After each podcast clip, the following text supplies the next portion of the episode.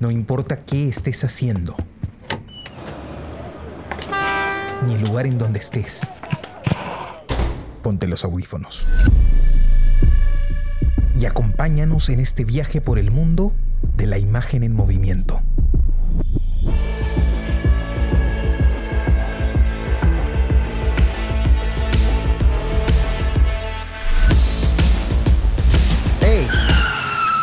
¿Qué cine pasa?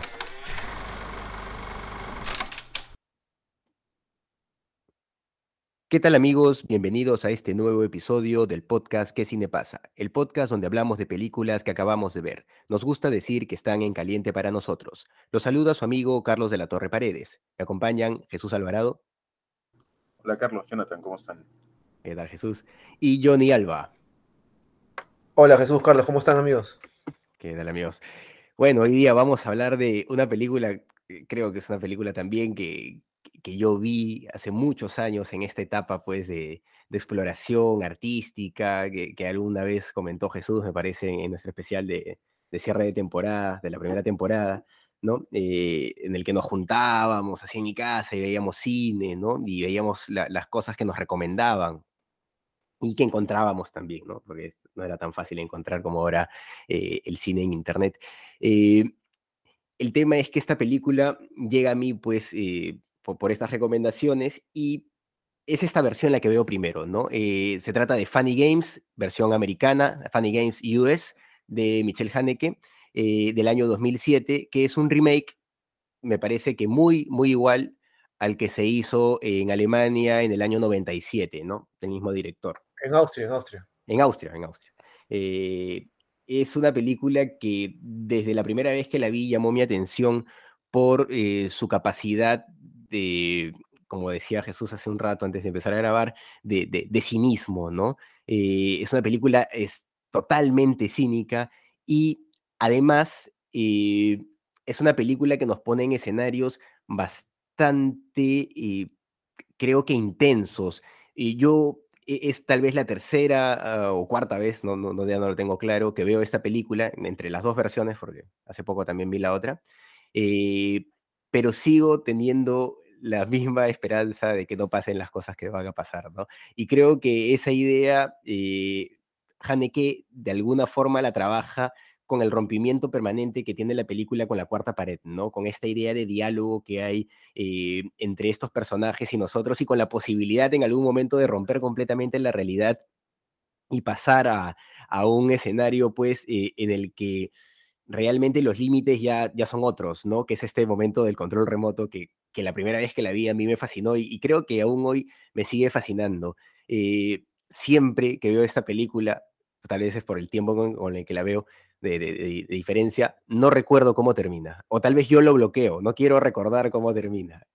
Eh, y cuando llego a ese momento en el bote, digo, ah, sí, pues así terminaba, es verdad. y me acuerdo. Pero no antes, es, es, muy curioso, me acuerdo ciertas cosas. Eh, es una película eh, que a mí me parece exquisita en ese sentido.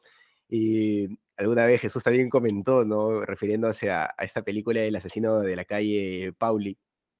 Eh, eh, diciendo, es una película que, que, probablemente le gustaría a Carlos, ¿no? Yo estoy convencido de que esa es una película que probablemente me gustaría, ¿no? Si es que eh, escuchara de ella, ¿no? Y definitivamente eh, así es. Eh, por eso la propuse y también porque a Johnny le tocaba la semana pasada, pero Johnny estaba en chamba y se olvidó de, decir, de decirnos la película y no teníamos cómo comunicarnos con él, así que pues tuve que elegir yo por esta vez, ¿no? Y la conecté con eh, la película que acabábamos de ver, ¿no? con nuestro tiempo eh, de, de, Raigadas eh, por, eh, por el cinismo de los personajes. Me, dio que pensar esa idea, ¿no? De, de, cómo unos personajes se, se, pueden hacer daño de alguna forma y no sé por qué llegué a esta película, pero me dejó una sensación que, que me llevó a esta, a esta película de alguna manera, esa, esa película de, de tal vez por, por cómo se, se dañan los personajes en, en este proceso, pero de otra forma, ¿no? Una forma muy, muy, muy emocional y, y, bueno, ya hablamos de eso la, la, semana pasada. Bueno, amigos, comenten, ¿qué, le, qué les pareció? Yo expliqué por qué, por qué elegí la película. Bueno, a ver, voy yo entonces. Este... Eh, bueno, varias cosas. Lo primero es que eh, me parece que es el primer director que repetimos, Haneke, ¿no? Porque de él vimos Código Sí. Desconocido, ¿sí? Este, Sí, sí. Claro, y este proceso, viéndolo así en perspectiva, me imagino que eh, a medida que los programas continúan y pasen los años, nos iremos dando cuenta cuáles son los directores en los que empezamos a dar vueltas, ¿no? Que, nos, que, empiezan a generar como un interés que permite que en un espacio este, limitado como este, habiendo tantos cines, empiecen a repetir algunas, eh, al- algunos directores, ¿no? No es casualidad que Michael Haneke sea de los primeros que, que repetimos porque definitivamente pues este es un director magistral, ¿no? Em, sobre Funny Games, es- específicamente lo primero, bueno, que me, que me llama la atención es que haya eh, dos versiones, no porque haya dos versiones, usualmente los norteamericanos hacen eso, ¿no? Eh, de películas europeas o de películas latinoamericanas con relativo éxito, con relativo potencial, hacen su versión para su público, ¿no? Este, para su, específicamente para su mercado, con sus condiciones y eso, ¿no? Eh, pero lo que me llama la atención es que esta versión la haga el mismo director, ¿no? Este, eh, y que además cambiando solo, al, digamos, algunas cosas, ¿no? O pequeños detalles, porque evidentemente casi como que el, este, personaje principal es lo, lo sustancial, pues, ¿no? El cambio sustancial, como la cara reconocible para los gringos y, este, y a partir de eso, eh, digamos que se monta esta, este, este esta suerte de remake, ¿no? Eh, y bueno, ya entrando un poco más en la película, eh, yo pensaba dos cosas mientras las veía, mientras veía la película, ¿no? Lo primero es que hay momentos en los que eh, la película se me hace visceralmente insoportable, ¿no? Este, quiero decir, para que se entienda bien, o sea, estoy enganchado a la película, ¿no? Este, estoy siguiendo la película, pero eh, se me hacen personajes tan despreciables. Este, claro, y, y- y- y no es que se me haga insoportable por el nivel de violencia, porque de hecho la película no es muy explícita en ese sentido, ¿no? Se ven solo algunas cosas, pero los momentos en los que este, se acuchilla a alguien o se dispara un arma o cualquier cosa, casi siempre están eh, camuflados, ¿no?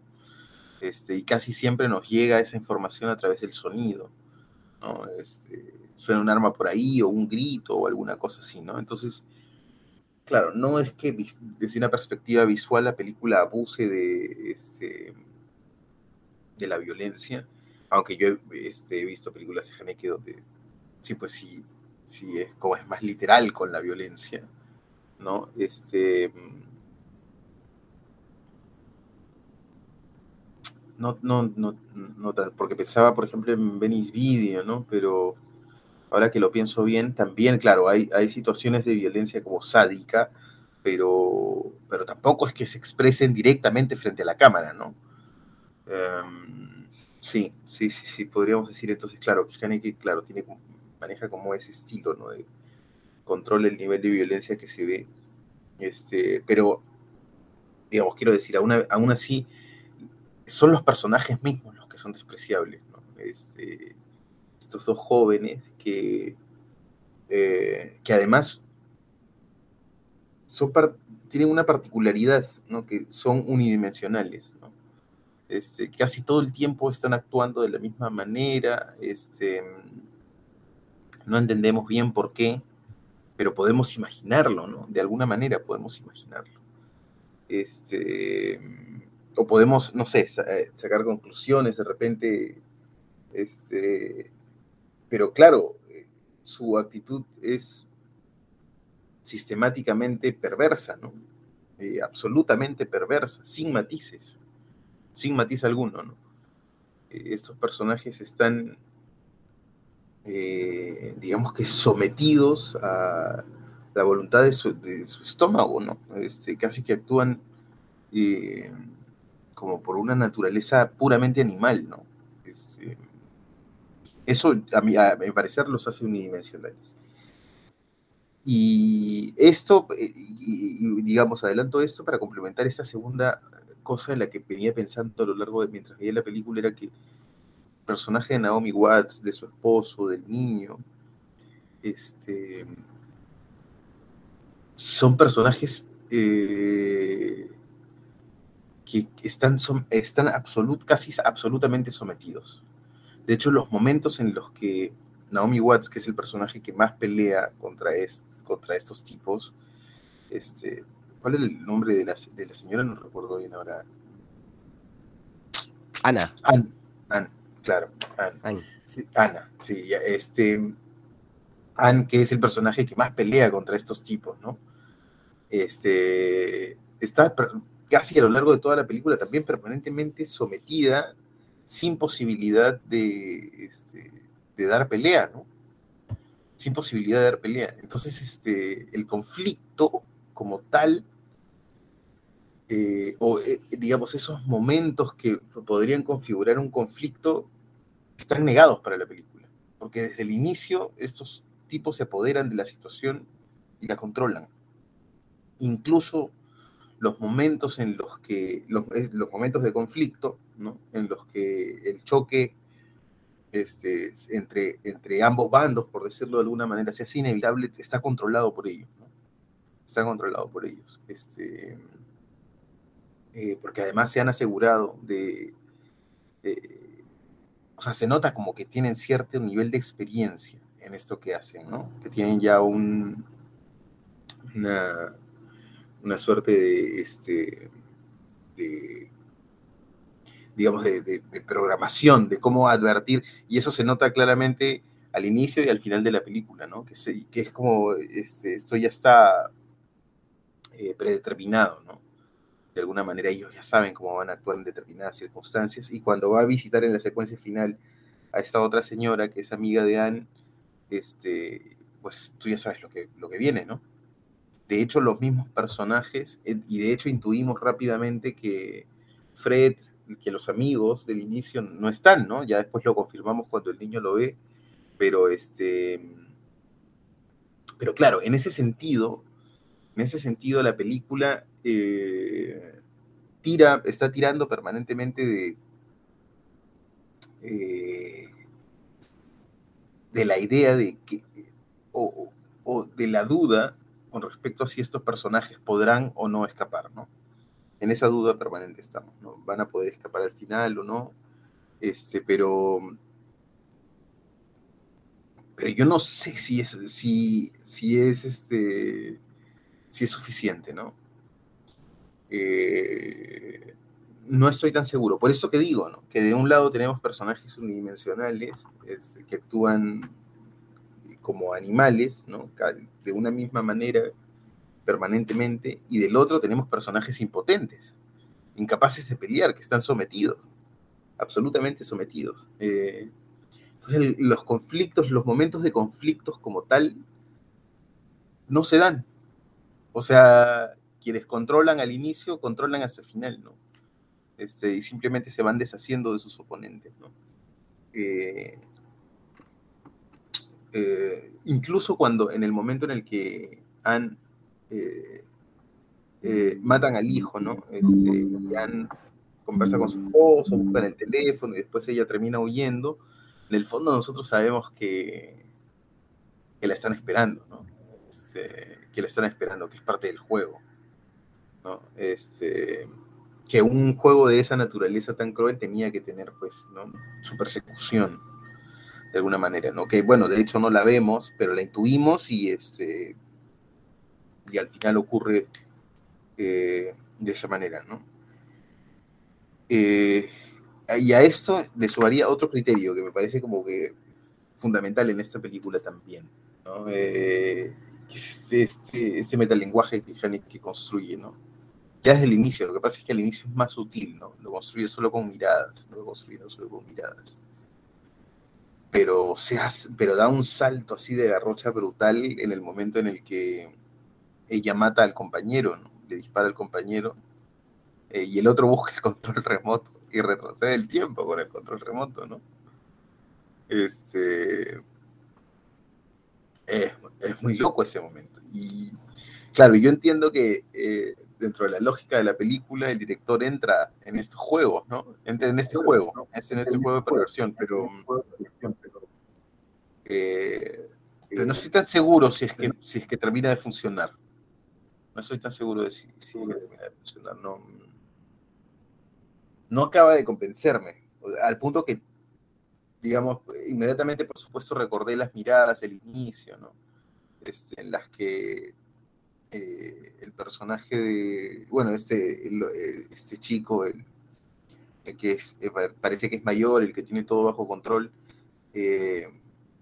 mira, mira hacia la cámara, ¿no? Y hace como guiños permanentemente, incluso en algún momento hace una pregunta directamente, ¿no? Al espectador, este, ¿no? Pero no sé si ya es excesivo lo del control remoto, ¿no? O cómo interpretarlo. No sé qué le pareció a Jonathan. Bueno, bueno. ¿Me escuchan ahí? Porque tenía, creo que tenía problemas de audio. sí, sí, este, a mí esta película, desde la primera vez que la vi, eh, me pareció una obra maestra. pero claro, eh, es una película que, que es, difícil, es difícil de analizar, digamos. Em, entonces, este, aparte yo no tengo esa facilidad para analizar las películas, así que, pero más o menos, o sea, como que mi, relación con las películas siempre es muy instintivo, ¿no? Em, pero claro, obviamente, eh, siendo gente que le gusta el cine, pues uno empieza a entender cómo se hacen las cosas, ¿no? Y cómo, cómo, cómo, cómo, se, cómo se construyen los guiones. Entonces, este, sí, pues al final terminas teniendo em, herramientas para poder analizar. Yo vi primero la película del 97, esa fue la película que yo vi. Eh, y luego vi la otra, ¿no? Vi las dos, este, con, Annie, con ¿cómo se llama? Naomi Watts y Tim Roth, que son dos actores, pues, este, gigantes, ¿no? Y se nota su presencia en esta segunda película. Me parece que es muy importante, son solamente cuatro, cuatro actores que sostienen toda la película. Eso ya, eso ya habla de una, de una audacia del director tremenda, ¿no? Es, un thriller, definitivamente, es, un thriller, pero es una sátira a los thrillers americanos, ¿no? Teniendo esa, esa ironía que usa este siempre Michael Haneke para criticar la violencia, ¿no? Eh, he visto algunas entrevistas ahora, ahora que he vuelto a ver la película, algunas entrevistas de él y su interpretación de la película me parece muy lúcida, ¿no? Y más o menos me hace sentido a lo, a lo, que, a lo que yo sentí en la película, porque sentí de que de que mientras nosotros vemos la película, sí, por, definitivamente sentí esa, esa misma, eh, no sé cuál es la palabra que usó Jesús, pero como que la película le, generó este, eh, repugnancia, dijiste creo, o como, como te... Sí, repulsión, sí, algo así, sí. Ya, te, alejó la película ya. Definitivamente sentí eso porque, porque, claro, el nivel de violencia que hay hacia, hacia una familia, ¿no? Pero también sentí atraído por lo que iba a pasar todo el tiempo, ¿no? Y, todo el tiempo estaba dentro del... Me parecía que la forma de contar la película, la forma de, de, usar el cine como lo usa Haneke, pues me tenía totalmente atrapado, ¿no? Este, ahora lo que es interesante acá, y Haneke lo menciona en la entrevista que vi ahora, es que, que de alguna forma él tiene dos, dos, situaciones en, una misma película, ¿no? Mientras que para las víctimas es un drama, para los atacantes es como una farsa, todo es una farsa, todo es una ironía, todo es un chiste, todo es un juego.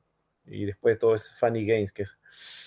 Este, después, eh, otra cosa interesante es que una cosa, una forma de darle la espalda a la, a la clásica al clásico cliché de Hollywood es que no hay lucha de clases en, esta,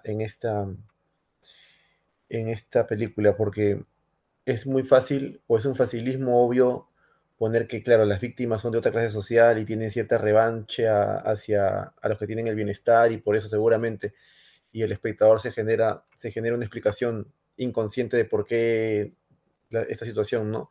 Pero tú ves que aquí los, los atacantes, los asesinos son este, dos personas este, con educación, que se nota que son de, de alta clase social, que tienen una forma, eh, un, lenguaje eh, educado, ¿no? Su forma de hablar eh, es educado, incluso su vestimenta es blanca, que es el estereotipo en el, simbolismo de las clases altas, ¿no? Siempre la clase alta es el que usa la camisa blanca y el pantalón blanco, porque los pobres no pueden ensuciar todo el tiempo pues, las prendas, ¿no? las clases altas son los que se visten de blanco. Eh, bueno, eso es, este, eh, un simbolismo, no, no, no, no, estoy hablando de, no me refiero a que eso tiene que ser así, ¿no? Pero, entonces, todos estos elementos este, te construyen una atmósfera que, que, eh, escapa de lo tradicional, ¿no? Ahora, claro, tenemos, ten en cuenta que en, estas películas y eh, el director, el tipo de director que es Haneke, que creció en una época donde del, clásico género, pues esta es una película de género, lo cual, es atípico en, Haneke, ¿no? Este es un thriller eh, de slasher, ¿no? Es el, slasher es el tipo de thriller donde se mata a la gente sin razón, ¿no? Pero es más, es un slasher, es un slasher, un thriller intelectual, porque los clásicos slasher eran, por ejemplo, este Viernes 13 o Halloween, donde un, un demente iba y mataba gente, ¿no? y el cine tenía, tiene unas herramientas muy poderosas para mantenerte en vilo, a pesar de que lo que estás viendo es pura violencia, ¿no? Claro, toda esta ola de, thrillers psicológicos, eh, de thrillers, de, digo, de sangre, de violencia, de los 70s y 80s venían de parte del cine americano, ¿no? E incluso creo que esa misma década de esta película Funny Games sale la película, eh, esta Scary, la película de Scream, no sé si recuerdan esa película Scream de, otro, asesino que también. claro, claro. Pero Scream mata a, adolescentes que viajan de cierta clase social y que tienen unas vacaciones, qué sé yo, ¿no? En cambio, aquí es simplemente la violencia por violencia, ¿no? Lo, que, lo que nos establece Haneke es lo que también nos establece, creo yo, Buñuel cuando vimos la película este, el, el Ángel Exterminador, ¿no? que esa, esa violencia, esa malicia, ese, ese es Homo sapiens primitivo está de alguna forma en todos nosotros, ¿no? Y, el punto más fuerte donde lo justifica es donde nos da esa especie, esa especie de, de, respiro cuando, o, satisface nuestra propia violencia cuando, cuando Naomi Watts mata al, al, al cómplice, ¿verdad? ahí creo que todos los espectadores sienten una especie de eh, placer, por decirlo de cierta forma, ¿no? Y nos pone a todos a la misma estatura moral que los asesinos, ¿no? Y luego, tentándonos a satisfacer lo que todos queremos como espectadores, retrocede la película y te dice, no, yo soy el director y esto no es lo que va a pasar, ¿no? Y es interesante cómo nos da varios, varios momentos de fuga en, en las cuales nos, nos, hace creer de que, como toda película americana clásica, los, los, que están en peligro se van a salvar, ¿no? Hemos visto muchos thrillers psicológicos donde, donde y que esquiva todos esos, todos esos, esos este, estas posibilidades, dándole la contra al, cliché americano, ¿no? En, en las películas americanas clásicas el, niño escapa y, termina llevando a la policía y al final de la película la policía aparece como el depredador y salva a todos, ¿no? Eh, o los helicópteros, o alguien llega, ¿no? O, el 911 también nos ilusiona con la idea del teléfono, ¿no? El teléfono móvil que está mojado pero que lo van a secar. Entonces, todo el tiempo juega con nuestras esperanzas de que el bueno va a ganar y que va a ser un final feliz, ¿no? Pero después nos dice que no es Disney, es Haneke y, no va a pasar esto. Lo que va a pasar es lo que pasan ha pasado en, la vida real. O sea, esto ni siquiera es ficción, por supuesto, pero de alguna forma son cosas que, que, que, existe esa violencia en el ser humano, ¿no? Y que hay asesinos en serie y que hacen estas cosas, pero no porque sean de clase social eh, distinta o no por una razón lógica, simplemente por porque el Homo sapiens tiene eso dentro de sí, ¿no? esa, esa facultad de, matar que tenemos todos, ¿no? desde que creamos la primera arma tenemos la facultad de matar, ¿no?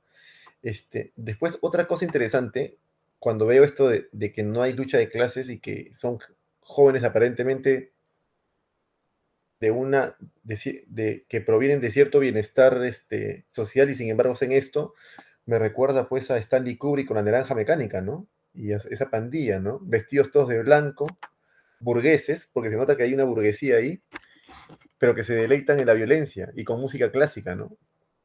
El, el, intro de la película me parece alucinante, espectacular, porque, claro, la película empieza con un plano cenital y ellos están este, remolcando un, un yate que se nota que tiene un, una embarcación, pero de, de, lujo, ¿no? De que ciertas personas pueden darse ese placer en esa embarcación y lo llevan a su casa de campo y ellos están debatiendo para adivinar qué eh, ponen un CD, un CD de ese tiempo, ¿no? En, la, en, el, en el CD player y ponen la, la música, que es música clásica, y los esposos tienen un juego, porque la película empieza con un juego de frente, es, todo es juegos. Y su juego es adivinar quién es el, el compositor, ¿no? Que música clásica, ir adivinando eso revela cierta cultura de tu parte, ¿no? Este, y entonces tú dices, oh, ¿qué película es esta? ya te introduce y de pronto cambia repentinamente y, y, nos ponen esta especie de heavy metal eh, súper de, de música subterránea o algo así, ¿no? Eh, gringa. Entonces tú dices, algo va a pasar acá. E, esto ya, el director juega contigo desde el primer minuto, desde la primera secuencia. Entonces, este, eso, claro, la película incomoda todo el tiempo, ¿no? Porque aparte te, genera indignación desde el...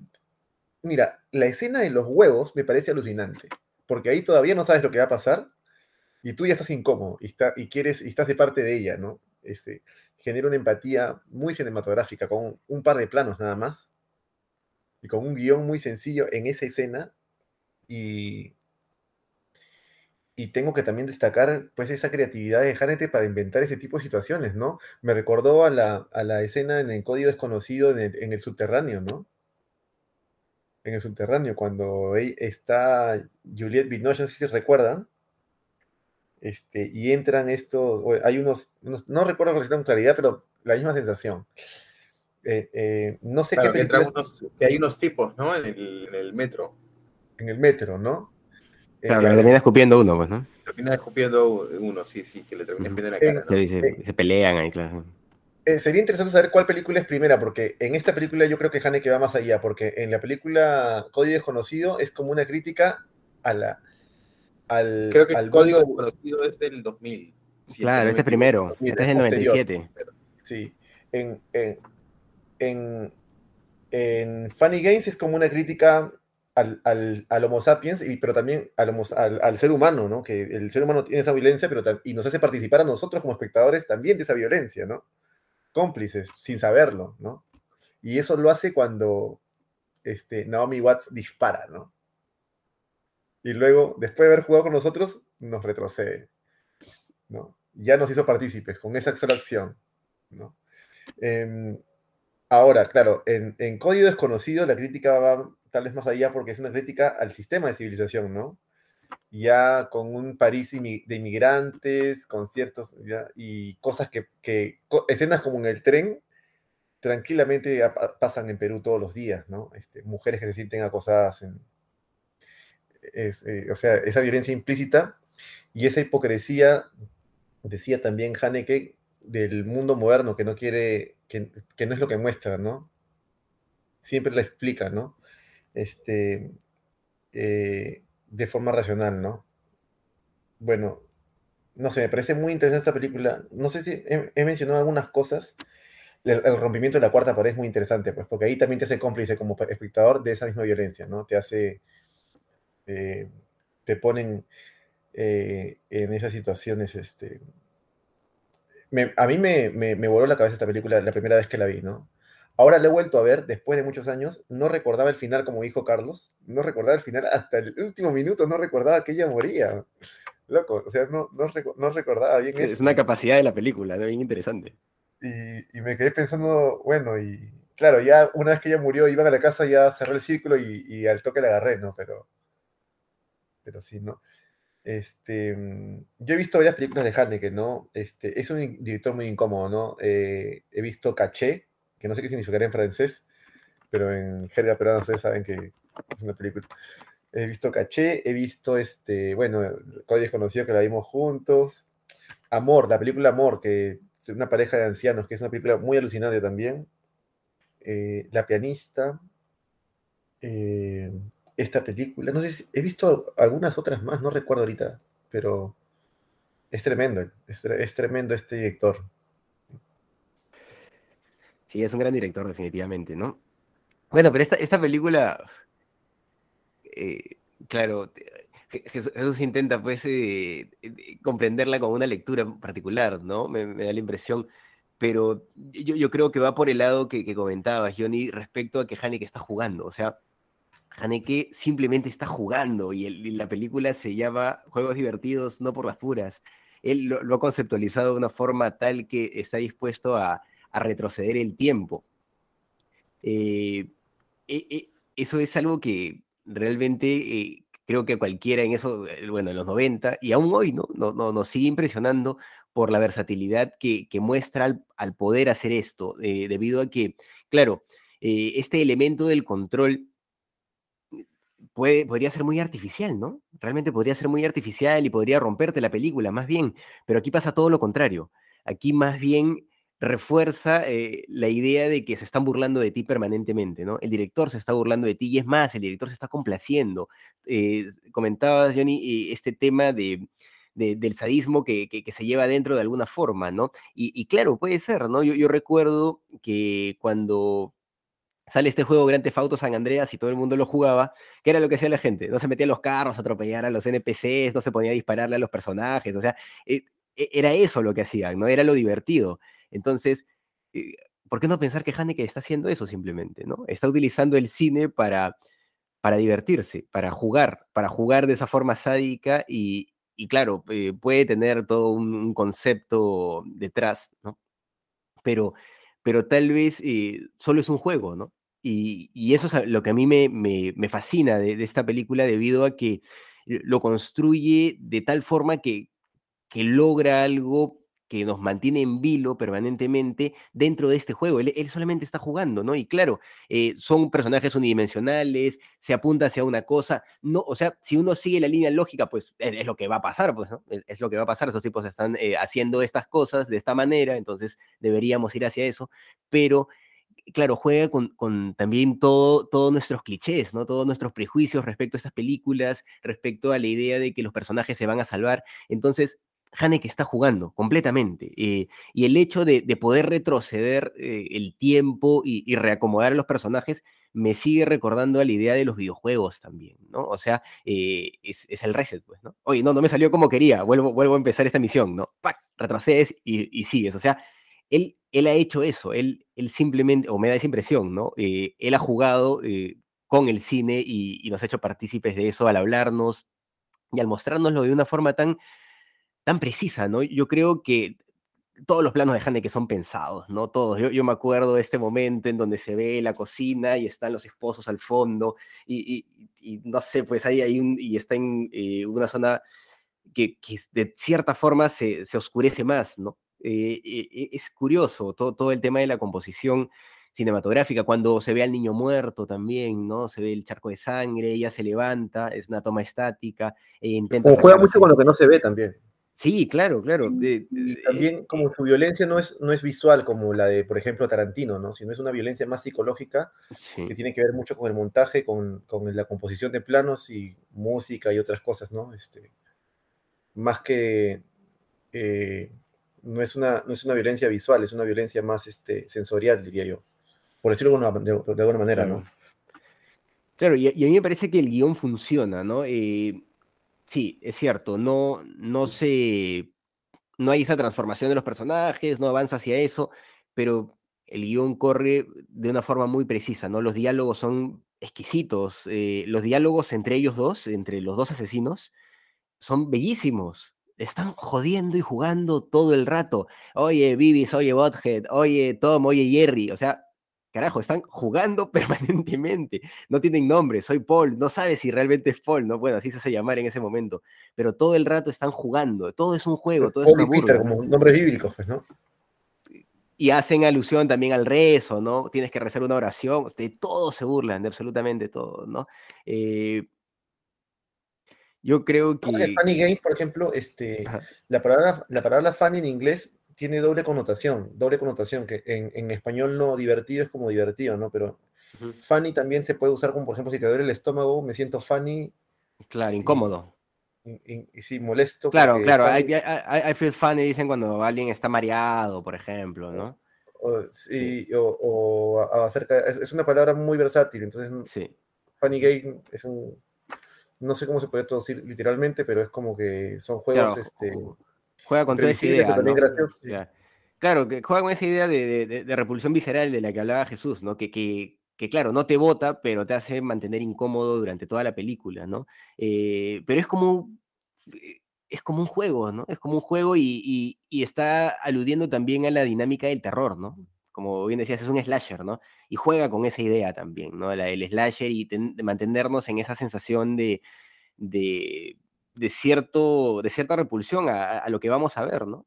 Eh, no tanto por, por, lo gráfico, sino por lo, lo, emocional que se puede transmitir en eso, ¿no? El, el, saber ciertas cosas nos, nos, repele de alguna manera, ¿no? Pero eh, la idea es que la película no te vote y la película no, no lo hace, ¿no? Eh, funciona en ese sentido. Claro, yo, sí. este, mm. perdona, Jonathan, no, quería decir que o sea, que yo estoy de acuerdo con, lo que plantean, ¿no? Este, coincido sobre todo en el hecho de que eh, la película funciona. O sea, te mantiene, te sostiene la atención del espectador permanentemente, ¿no? Y permanentemente estás tratando de, escudriñar eh, entre las imágenes para ir encontrando formas de salvar a estos personajes también, ¿no? Este, eh, entonces, claro, lo, irónico me parece que, eh, y ahí es donde está la maestría de Haneke, es que los elementos son como eh, absolutamente limitados, ¿no? A nivel de construcción de personajes, a nivel de trama, ¿no? Son, son elementos limitados, ya lo, bueno, lo decía Jonathan, no solo cuatro personajes, casi un espacio cerrado, ¿no? Este, y aún así, eh, la película logra sostenerse durante más de dos horas porque está en este permanente juego eh, de, bueno, como, lo decía ya, jugando con la esperanza del espectador, ¿no? Jugando con la esperanza de que estos personajes se puedan salvar, ¿no? Eh, digamos que ahí es, ahí es donde está pues el, el gran acierto del guion que hace que la película este, que la película acabe funcionando, ¿no? Eh, por supuesto, entiendo también lo del, lo del, lo de la dinámica del juego, ¿no? Claro, porque la película en sí mismo es un juego, el director está jugando con sus personajes, los personajes están jugando con los espectadores, ¿no? Y además juegan entre ellos, bueno, no juegan los, este, los padres este, necesariamente, pero en el fondo sí están jugando, ¿no? Son como los títeres que se ven obligados a jugar, ¿no? Este, por los otros este, coaccionados, ¿no? Violentamente, pero finalmente juegan también. Están dentro de la dinámica del juego. Y además, eh, bueno, lo decía Jonathan, que empiezan jugando. Eh, este juego de evitar las canciones, la, música, em, y todo eso, yo siento que está, digamos, los elementos están ahí, ¿no? Este, y, y la película, eh, la película termina funcionando muy bien, termina funcionando muy bien, pero eh, claro, todo eso a pesar de, todas esas limitaciones, ¿no? A pesar de todas esas limitaciones. Porque sí, lo que sí me queda claro es que ahí Haneke, bueno, como en todas sus películas, está rompiendo con el paradigma, ¿no? Con el paradigma del cine convencional, del cine tradicional, ¿no? Este, yendo absolutamente contra el, eh, contra el, el, tipo de cine hollywoodense de, de, final feliz, ¿no? O sea, no hay, no hay manera aquí, ¿no? El primero que muere es el hijo, ¿no? Que es como la forma más brutal este, de, de, digamos, empezar el desenlace, ¿no? ya en ese momento ya tú sabes que no hay absolutamente ninguna, este, o intuyes que no hay absolutamente ninguna esperanza, ¿no? Porque además de, de haber quedado vivos habría sido probablemente eh, mucho peor el martirio, ¿no? Eh, pero bueno, aún así, en ese contexto, y me imagino que hay ahí también una crítica y un mensaje político claro. Este, eh, el papá se me hace un personaje despreciable, ¿no? Este, también, ¿no? siento que de ninguna manera hace ni la mitad de lo que podría haber hecho este, a lo largo de, toda la película. Ahora, por supuesto, hay que estar ahí, ¿no? Este, pero. Eh, bueno, y otra de las cosas. Por eso le pide perdón, pues. Claro, que sí, pues, le pide perdón. Claro, pero, pero, pero ese, ese, personaje de papá es importante porque yo creo que ese personaje existe en todos nosotros alguna vez en la vida. Claro, claro, bueno, sí, sí, sí, yo estoy te seguro acuerdas en, en, el, en, el, en el tren cuando la molestan a, a, a, a él. y nadie la defendió?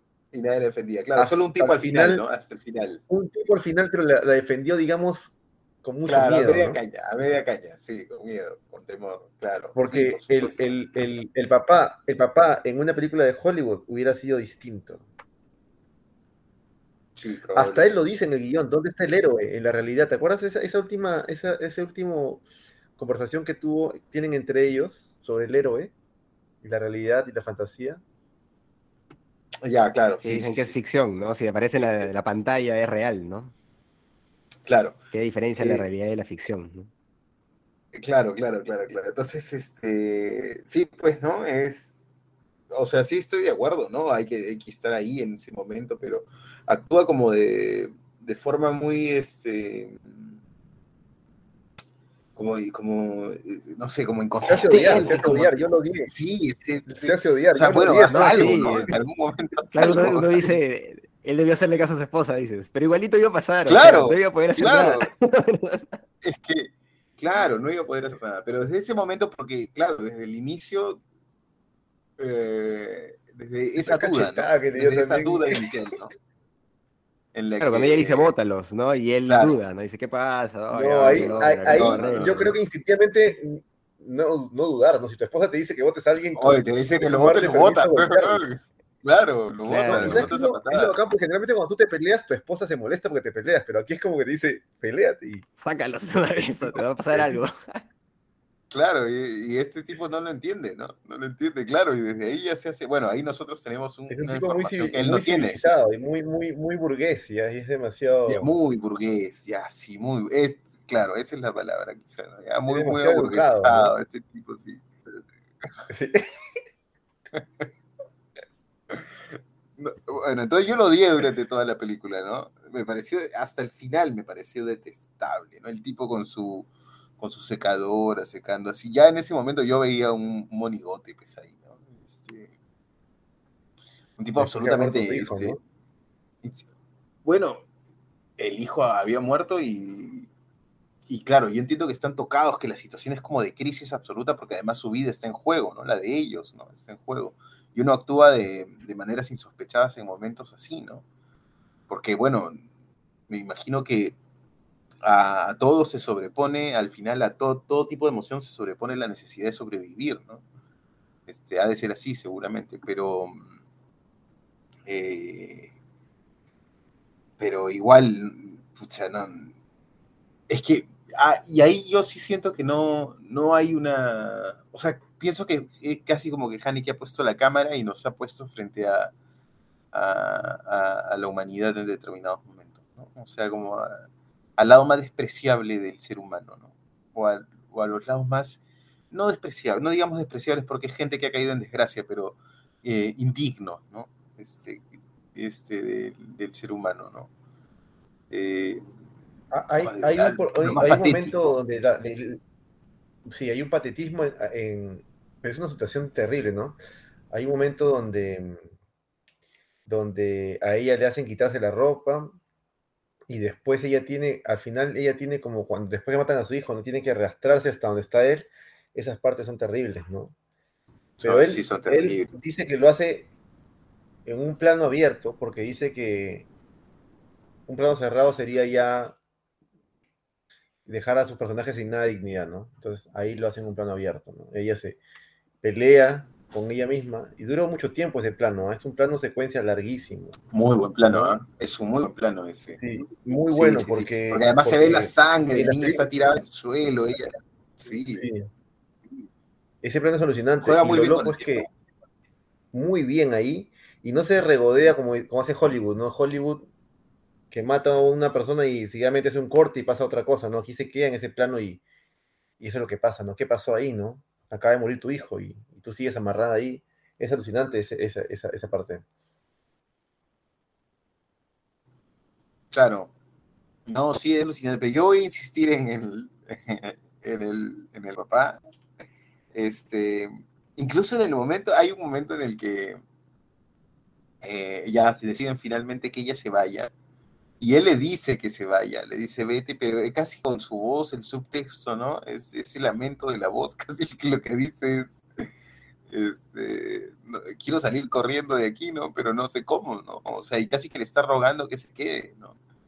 Este, entonces, claro, en ese momento se me hace el tipo también, porque ella le pregunta, ¿no? Este, le dice, yo me voy a esconder en el, no sé, en la bodega, una cosa así, ¿no? ¿Y cómo vas a llegar ahí? Y el tipo, en vez de decirle, vete, ¿no? O sea, ya, sálvate de una vez. dice, no sé cómo voy a llegar, pero veré la forma de llegar. Entonces yo decía, este tipo pues, es un lamento, ¿no? Es un lamento. Pobre, triste hombre, pero, este, bueno, ya lo digo, pues hay que estar ahí con dos locos encima para saber cómo actuar, ¿no? Mira, y la otra cosa también que, que veo en los thrillers, de- en muchos thrillers de Hollywood, siempre queda viva una mujer que al final se salva, ¿no? Como, no sé, como Aliens, no sé. Y, y aquí te da esa impresión de que ella se va a salvar, hasta te ponen un cuchillo al final en el, en el bote, ¿se acuerdan? Hasta el último. Sí, claro, está jugando permanentemente. Haneke está jugando permanentemente con, con esa esperanza de que se va a esperanza, Y al salvar. final el cuchillo no- lo tiran al mar y no sirve de nada y la tiran a ella también. Oye, eso, eso, eso es clave, ¿ah? Eso es clave dentro de la película de estructura que construye Haneke porque al inicio, en, el, en una de las... Bueno, cuando el papá y el hijo abandonan el bote, ¿no? Para, para ir a buscar al perro que apa- aparentemente le ha pasado algo, este... eh, cuchillo. O sea, lo señala, se queda con el cuchillo casi, y tú te quedas permanentemente pensando en el cuchillo, ¿no? Al punto Sí. que cada vez que buscaban un cuchillo en la casa, yo decía, no, no hay cuchillos, o me adelantaba, ¿no? No hay, no hay cuchillos porque el cuchillo se quedó allá, pero no, sí había otros cuchillos, ¿no? O cuando ella dice, voy a buscar un cuchillo para sacar esto de aquí, y el chico se ve llevado un cuchillo y pensaba, ah, no, pero el cuchillo se quedó en el bote, ¿no? Este, Sí. Entonces son momentos que te van preparando para esa secuencia final, y al final el cuchillo no sirve para, no sirve para nada. Claro, como decías, todo, este... Ya pues el cuchillo aparece al final, pero no, pues no, no, esa esperanza no existe, ¿no? Ese, ese, ese mundo maravilloso construido por Hollywood, claro, casi que nos estuviera diciendo eso, ¿no? No, es mentira. No es, Es verdad, mentira. eso es la vida real. En los asesinos en serie matan así y la gente muere, ¿no? Ya está. Claro, la gente se muere, ya está. Y pueden no retroceder el tiempo, ¿no? Pero, Claro, ¿sabes qué plano los asesinos pueden retroceder el tiempo. ¿Sabes? Pero también lo que te dice Haneke acá es que él puede usar los clásicos, un género de Hollywood y transformarlo en... es- ese es un thriller intelectual muy, muy bien diseñado. Hay un plano donde el niño se ha escapado y de pronto aparece él en medio de la oscuridad con su ropa blanca, ¿no? Es Sí, increíble. En el cine debe haber sido terrorífico esa parte, ¿va? claro, de hecho. No, sí, es una película que, que te da miedo. Sí, esa persecución del niño debe haber sido, puta, en el cine debe debe haber sido brutal, porque además, claro, en ese momento se está siguiendo, pues, este, Ah, con empatía al, niño, ¿no? Totalmente, porque piensas que se va a salvar. Hasta ese momento todavía piensas de que, de que va a haber el final feliz. y una explicación. Claro, yo, yo de verdad, o sea, no sé, eh, Jesús, mírala cada unos años y a ver si te acuerdas de final. fotografía, la diferencia de esta, el director de fotografía de esta peli- última película es el mismo de, de Seven, de David Lynch. Mm, La fotografía es buena también. No, sí, es trabajazo el que hace. Pero de- en fotografía es igual también a la alemana, ¿sí, no? ¿O no? Es, es- son los mismos planos, pero la estética de luz y la calidad de ya. imagen son distintas, sí. Es mejor en la americana, más, ¿no? Sí, es mejor. es mejor. Sí, sí, sí, más inversión. Pues. Más recursos, pero también. Claro. Está Tim Roth y Naomi Watts, pero claro, ¿qué más? Aunque a mí me gusta mucho, aunque los actores aquí trabajan muy bien en la americana, a mí me gusta mucho el actor que hace de malo en, el- El- en la El primera. alemán, sí, es bueno también. Son buenos, son buenísimos. Si El no, no el dirán eso. Y hay, hay- sí, eh, debe ser. Eh, hay una curiosidad también. eh, Naomi Watts es productora ejecutiva de esta película. Estaba viendo en la. Ah, man, ya. Oye, sí. Naomi Watts ha hecho buenas pelas, o sea, también hizo 21 gramos con, con Sean Penn y con Inarritu. Eh, y también actuó en, en Mulan Drive con David Claro, Lynch. Mu- Claro, eh, Naomi Watts, también. mujer inteligente, como ha hecho buenos papeles, ¿no? Sí, sí. Y por ahí debo recordar algún otro papel de ella. Preciosa también. No, sí. Sí, Bueno, pero- amigos, pero ¿qué dicen? Recuerdo Mulan Drive. Eh, no sé si la vieron. Ojalá Andrés, sí. David Lynch. eh, Sí, sí, es bonita esa película.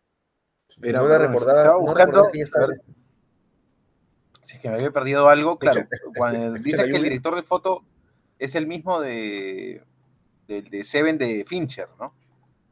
Sí, Ah, ya, de Fincher, ya, ya, ya, ya, porque te escuché este David El- Lynch. ¿no? sí, Lynch dijiste. No, no, lo que digo de David Claro. Lynch es de que Naomi Watts actuó, actúa en otras películas interesantes también con otros buenos directores, ¿no? Oye, No, no, no, no, pero ¿Escucha la hubo un, un- No, no se escucha mucho. Hubo un furcio ahí que, el- claro, era, es Seven de David Fincher. Fincher. Claro. Sí, estaba pensando de Ah, de ella no, digo, el, el director de fotografía de esta película también estuvo de director de fotografía en Seven de, de, de Fincher. Fincher.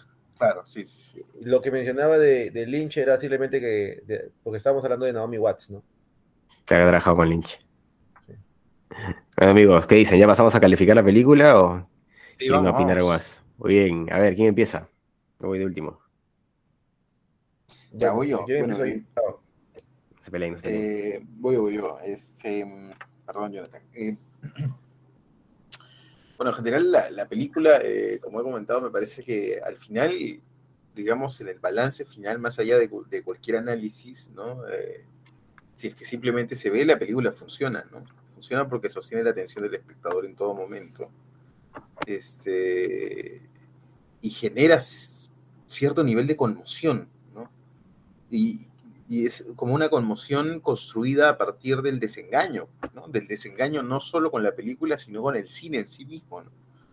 Este, mucha de la gente que podría haberse acercado a ver esta película, eh, sobre todo en el contexto norteamericano, pues va buscando su escape, ¿no? Este, eh, va buscando eh, sumergirse en un universo que le dé esperanza a su vida, ¿no? de alguna manera, ¿no? O que le dé cierto matiz, cierto color, ¿no? Este, a, una vida muchas veces apagada por esta vorágine de productividad de la que estamos sumergidos, productividad capitalista en la que estamos sumergidos ahora, ¿no? Este, que no está mal, pero bueno, eso es otro tema. Eh, y de pronto te encuentras con esta película que es una cachetada, pues, ¿no? Es una cachetada absoluta a, a cualquier indicio de, de, que existe la posibilidad de, de, que hay cierta esperanza de algo. pues. Este, yo insisto, ¿no? Dos personajes, eh, de un lado dos personajes pues unidimensionales. De hecho, el único momento en el que el personaje demuestra un matiz es cuando le disparan a su compañero, ¿no? Este, donde sí eh, se alcanza como a advertir como cierta desesperación en ese momento, ¿no? Que, puede, que podría revelar algo más, ¿no? Qué hay realmente ahí entre estos dos personajes. Eso es algo que está ahí como de forma permanente este, en la película como un pensamiento recurrente, ¿no? ¿Por qué lo están haciendo? De hecho, los otros personajes, la contraparte Anne, su esposo, lo, lo preguntan permanentemente, ¿no? ¿Por qué hacen esto? ¿Qué es lo que quieren? Este, y, de alguna forma en alguno de los diálogos ellos lo responden, ¿no? Están sube, dicen algo así como están subestimando el, la importancia del entretenimiento, ¿no? Este, claro, y, y, y, ha de tener ha de tener que ver con eso, ¿no? Con el con, con un, sadismo perverso que los empuja a divertirse con el sufrimiento gratuito, el sufrimiento este, ajeno sin el, sin el más mínimo sentido, más que el de estar tranquilos, ¿no? Eso se refleja claramente, me parece, en el, la de divertirse, ¿no? Este, eso se refleja en la secuencia final, ¿no? Qué forma tan fría de, de, matar, pues, ¿no? Se ponen a una mujer a un lado y simplemente la empujan, ¿no? Este, y la empujan rápido porque, bueno, hay otras cosas más importantes que, en ese momento me parece que el bote no se puede sostener o cualquier otra cosa que ya es problemático navegar con ella, entonces, bueno, a morir, ¿no? Yo le voy a poner 8.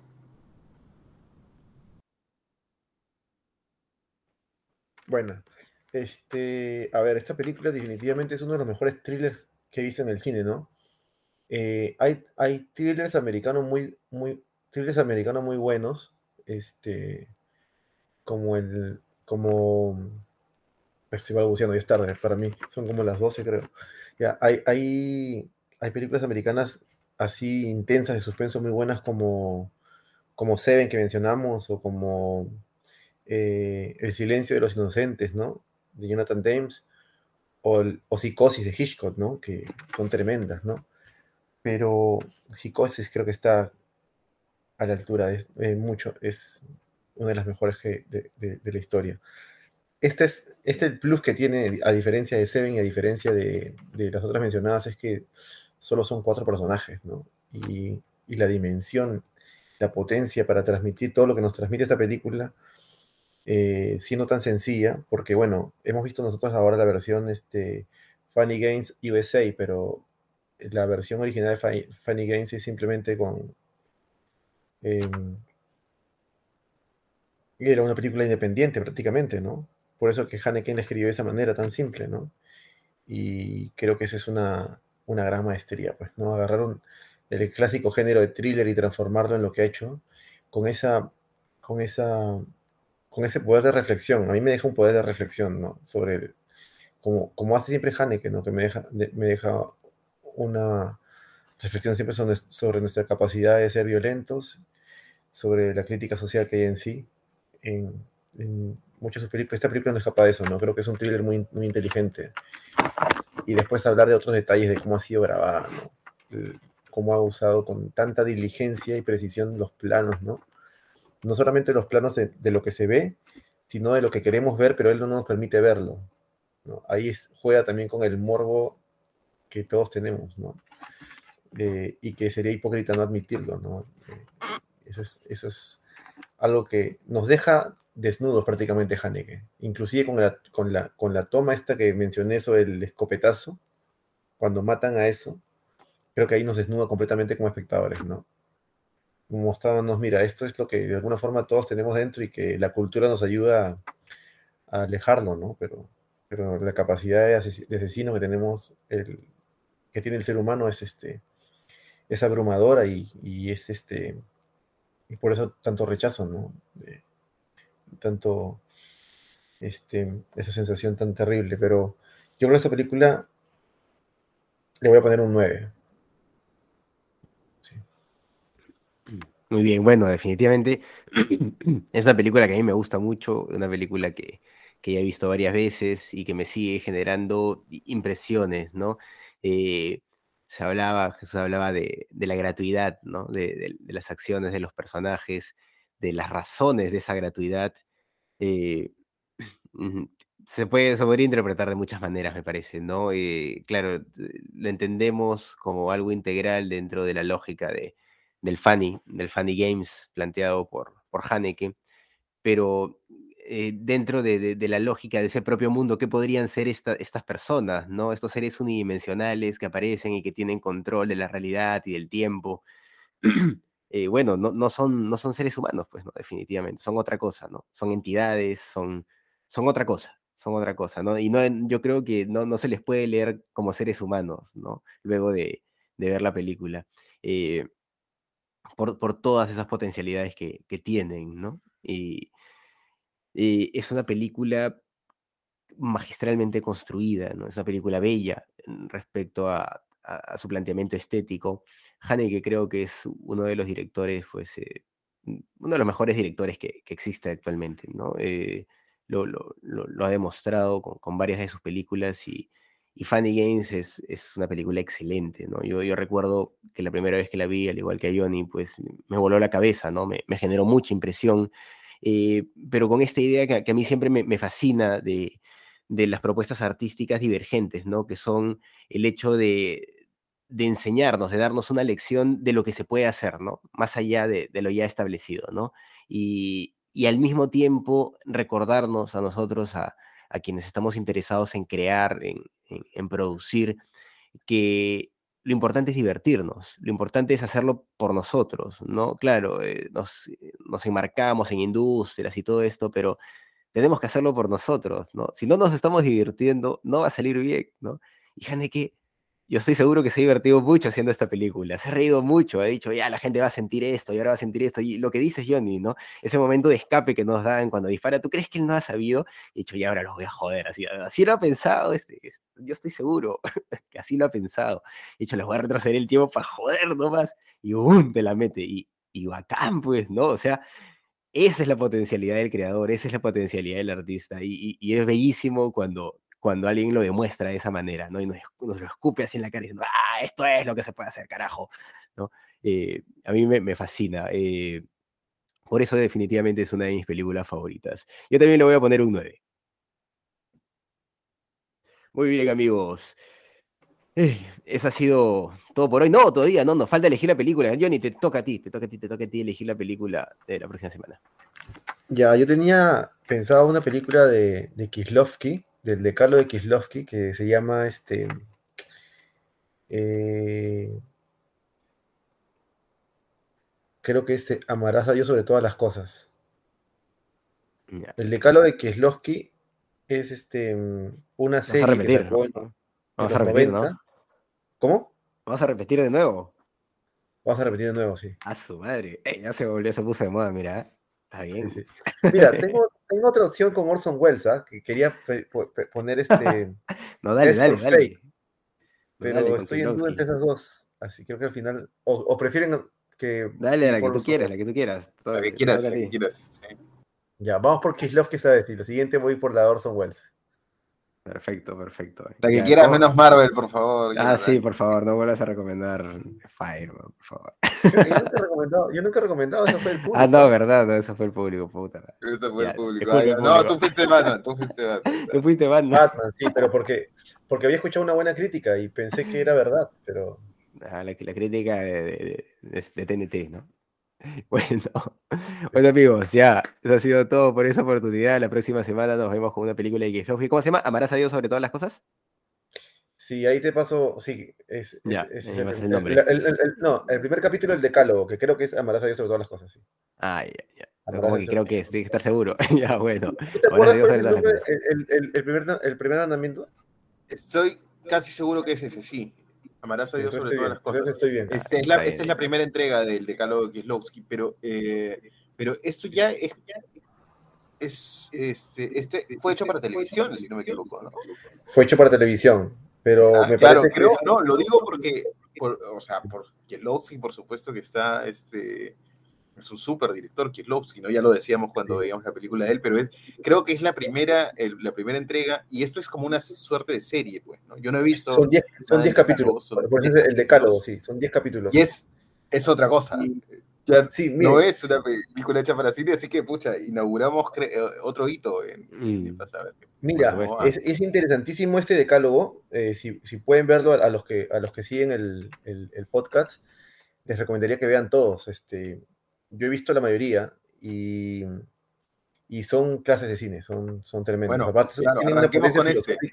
Sí, Sí, Una Arranquemos potencia con el primero, que bacán.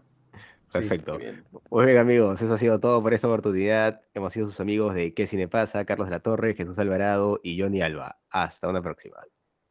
Chao. Gracias.